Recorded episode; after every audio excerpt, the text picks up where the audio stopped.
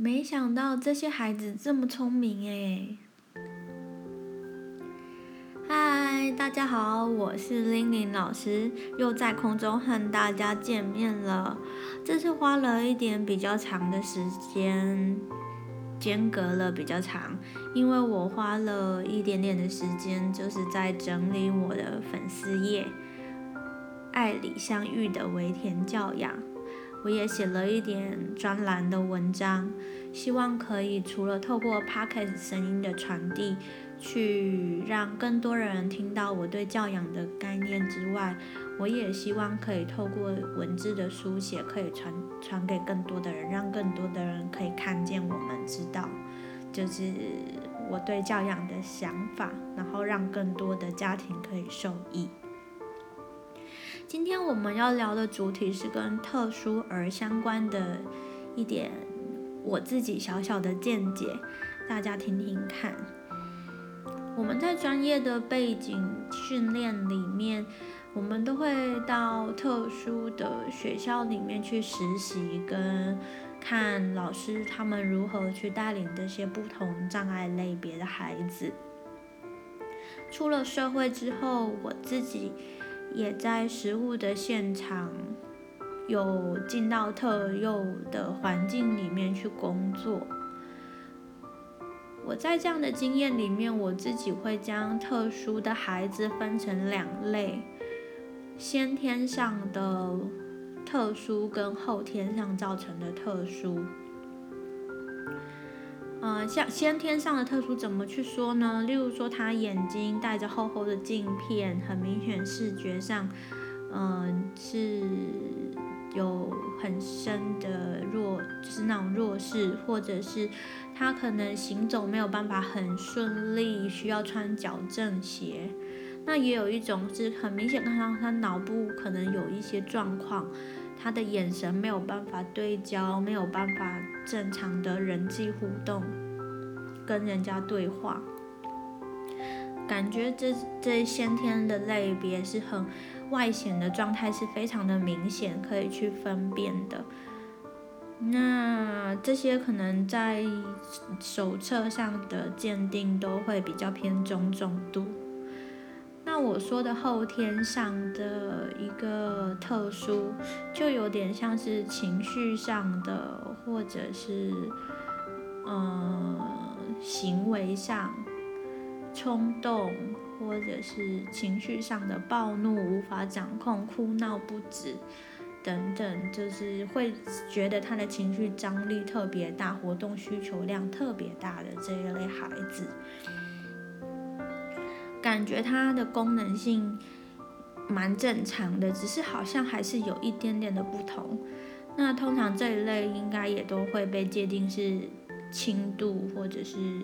轻中度的一个特殊。当然还是以以医院的联评，然后实际上领到手册的状况为主。我只是大致上的去做。我自己的分类，那我自己在洗这些的食物经验里面，我会发现，在对待这些孩子的时候，要尽量的把孩子们的身上的标签都拿掉。怎么样算是孩子身上的标签呢？例如说，我们可能会觉得，自闭症的孩子，他可能就是理解有困难。或者是，嗯嗯，注意力不集中 （ADHD） 过动症的这些孩子，他可能就是比较需求量、活动需求量比较大，然后没有办法专心。当他被界定在一个症状上面的时候，嗯，我们都会在这个框架去看他。这就很像，嗯、我们都会说头发上那个头发有两个旋的孩子，他脾气就会比较差，或者是星就星座是母羊座，脾气可能就很暴冲，然后双子座可能就很善变多变，然后很调皮。当然，我们就是会去参考一下这些，呃，大家从命理上的一些经验，然后去做对照。只是说，当我们主观的去把这些知识套用在我们眼前的孩子的时候，其实有些就会像是合理化的一个一个解释。我觉得，包括对我自己也是，就是我好像从我自己知道我是双子座，然后我就会觉得说，嗯，那我就是这么的的喜欢变来变去，很跳痛这样子。可是我有时候又会发现，其实我是一个很平静的人，那这就很好对照，就是双子座可能就是双重性格这样子。其实每个人都有很多的面相，如果你有涉猎心理的领域的话，就会知道，在人格上，我们其实会在面对不同的事物上，本来就会有不同的一面。那我们面对孩子的这些身上的标签，或者是对于我们自己的标签拿掉之后，会会发生什么样的状况呢？那我们就要探讨当初我们为什么会贴上这些标签。贴上这些标签的时候，是因为我们可能大脑处在一种无法理解现在的这种状态该怎么办。当我们在不知如何是好的时候，大脑自动的就会让我们去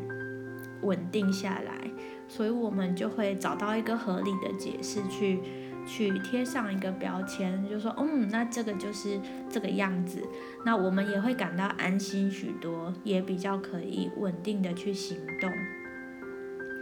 所以，当我们今天要把标签拿掉的时候，我们可能就会重新看到那种很不知如何是好的那一面。那我在标签拿掉之前，我想要先跟大家。举一个例，举一些我在实物现场上发现这些孩子其实很聪明的一些例子。那接下来我要讲的一些例子，都是我经过呃一些资讯的混合，不是真实的有这个人，然后去做的一些呃举的例子。所以如果有雷同，请不要对号入座。像是，嗯、呃，有有一些障碍类别，它是被定义就是可能脑部有一些缺陷。可是当我实际在现场看到的一个状况是，我们大家一起在吃午餐，我的大班老师就发现，哎，奇怪，地上怎么有有肉末，还是有就是菜渣之类的，而且离大家小朋友吃饭的地方有一点远。当我们发现这个之后，我们就去观察每一个孩子，才发现有一个孩子他偷偷的把食物藏在桌子底下，然后趁老师转过头去的时候，就把的食物丢到远远的地方去。所以当我跟自己的大班老师发现这个事情的时候，我觉得天哪，原来这些孩子这么的聪明诶，会。就是我们意想不到的事情就这样发生了。那也有那种，呃，像是被鉴定是类似像是非典型自闭症或者是亚斯伯格症之类的孩子，他可能也会懂得什么叫做声东击西。把这个东西放在 A 处，然后可能叫老师去拿，然后实际上他跑到 B 处，然后老师发现的时候才知道，天哪，他知道我只要他叫我去那个，我就去帮他那个忙，可是他又偷偷的去做了另外一件捣蛋的事情，我们才发现，我们好像需要比这些孩子更有智慧的去面对。如何去教养他们这些事，很聪明，对不对？嗯，我只是举其中的两个例子，可能还有很多也是像这样子很聪明的事情，我们每天都觉得很惊奇。嗯，像是我记得有一次，我带着一个孩子去上厕所，他就跟着我说他的小就是生殖器，他就说是小鸡。我就我就想说他是在讲他的生殖器吗？我就问他说是这个吗？然后他就转口跟我说小鸭，然后我我顿时就想说是是我自己搞错了，还是他太厉害了，连语会上都会这样举一反三。我你说他们不正常吗？我觉得他们真的是很聪明的一群孩子。所以我觉得，只要当我们把一些标签拿掉的时候，也许可以看到他们的亮点，知道他们这么的聪明，然后只是要调整教养上的方式，让他们可以更有秩序，然后也可以接纳他们想要做的事情，让他们可以开心的在生活。因为当我们如果外在的一个环境都指向这个孩子是怎么样怎么样的时候，就有很多的标签贴在他身上。这些外在的参考架构，呃，指的就是说外在的一个对他的描述，他慢慢的也会变成他对自己的主观的价值，形成他的内在的参考架构。嗯。那他可能就会认为自己是一个这样子的人，也会去合理化自己的行为，然后也会就做大符合大家认知上的一些行动。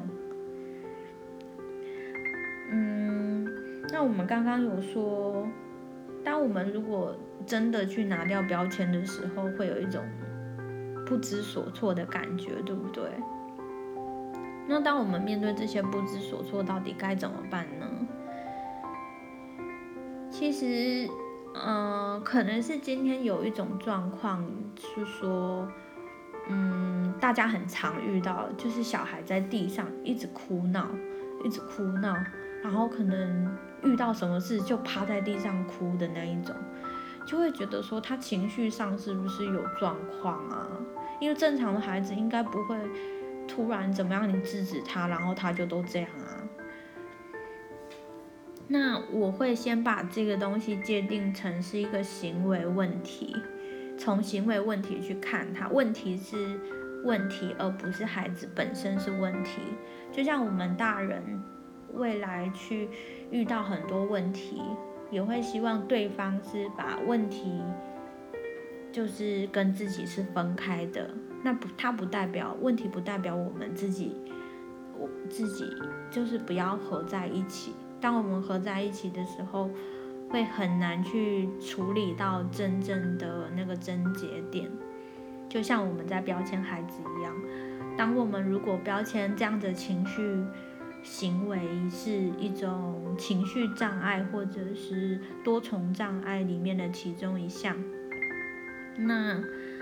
我们要去处理它的方式，可能就会变了，就会去寻求呃医疗资源，然后去做职能治疗，去做其他的一个，而不是去改变我们针对这个情绪的行为去做教养上的调整。说起来好像有一点困难。嗯，大家其实都还是需要练习。今天录了这个议题，其实就是希望大家可以透过一个打开自己的视野，去看见你的孩子。谁不希望自己的孩子是正常的呢？大家的孩子在婴儿襁褓时期都是这么的天真可爱，可是当他到了再大一点的时候，我觉得好失控哦，是不是？就是嗯，可能四五个月就会开始尖叫，然后可能就会觉得，哎，他是不是怪怪的？可是其实他可能只是在玩声音呐。那当学会讲话的时候，就也会有讲话的困扰。所以在孩子的每一个阶段，我们都要尽量的去客观的去看待他，然后去。去了解他，像我女儿最近开始会讲话，知道要不要，她懂得她不是知道而已，她已经开始会讲不要不要，所以大家都有养过小孩或者是就是老师，大家都会知道孩子进到呃这个阶段就会把它叫做第一个叛逆期，很会说不要。可是其实我不会把这些知识硬套在这个上面，我说的就是说。知识是知识，我眼前的孩子是孩子，他开始说不要，那就是进入了这个不要的阶段。那我实际上也会去测试他的不要是真的不要吗？其实不是。当他跟我说不要之后，我就跟他开玩笑，就说你是不是今天又变成不要宝宝啦？然后我们现在来吃一口什么？他原先说不要，可是他嘴巴又张开，身体很诚实。就其实他可能也只是学会这个语言，然后以前都没有去用语言去拒绝人家，那种也许是一种平衡吧。嗯，我只是想要跟大家说一些这样子的例子，让大家可以去看见自己孩子的亮点。然后我们都是很爱孩子的爸妈。今天讲到这里喽，希望下次空中再见。然后喜欢我的频道，记得按下订阅。对我的教养有兴趣的人，或者是今天聊完你有更多想要知道的，也可以私讯一下粉砖，然后去看一下我写的一些专栏文章。下次空中再见，拜拜。